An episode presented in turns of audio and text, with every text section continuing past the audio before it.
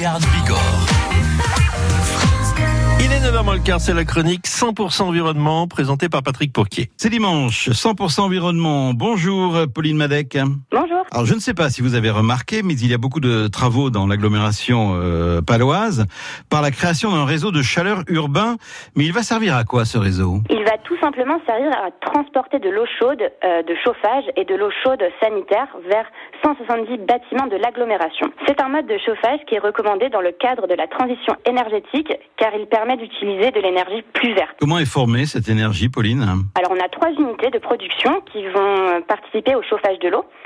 De l'Escar qui produit de l'énergie de récupération par la combustion des ordures ménagères et la chaufferie à bois de Lons qui permet d'avoir de l'énergie verte, neutre en carbone, par le bois énergie, euh, donc de la biomasse.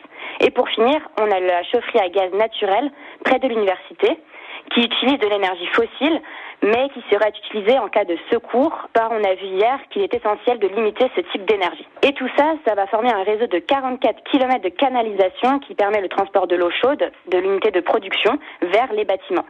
À l'heure actuelle, plus de 20 km ont été posés. Les travaux doivent normalement euh, durer jusqu'à 2023. Que fait-on de l'eau ensuite L'eau refroidie retourne directement vers la chaufferie pour être à nouveau réchauffée. Il n'y a donc normalement pas de perte. Aussi, au pied des bâtiments raccordés, on a des sous-stations dont la fonction est d'adapter la distribution des chaleurs aux besoins du bâtiment en question. Quelles sont alors les missions d'Ecocène Nous, on fait de la médiation sur les fronts de chantier pour pallier aux problèmes que peuvent avoir les riverains, les commerçants, les entreprises lors de travaux. Aussi, avec Engie, on a créé la maison mobile de l'énergie. Peut-être que vous l'avez déjà vu euh, dans l'agglomération, Patrick.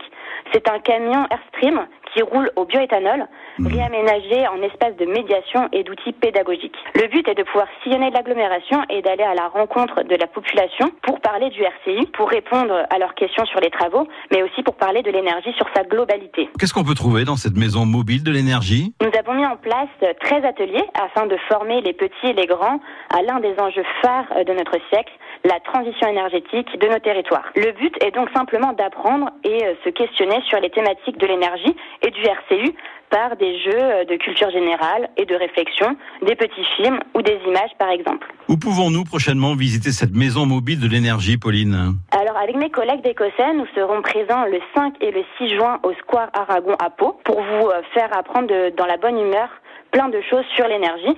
Nous sommes convaincus que c'est en vous rencontrant et en parlant avec vous des problématiques environnementales que nous pourrons changer les choses. Voilà, une chronique à réécouter en, en podcast. Oui. Merci beaucoup. Pauline, à la semaine prochaine. À la semaine prochaine. Alors, en podcast sur le francebleu.fr, la semaine prochaine avec un autre sujet. Mais on se retrouve aussi entre 11h et midi pendant le week-end chez vous avec Eric Bentard à Oloron. Eric Bentard qui doit pas être très loin là. On va le retrouver dans pas longtemps.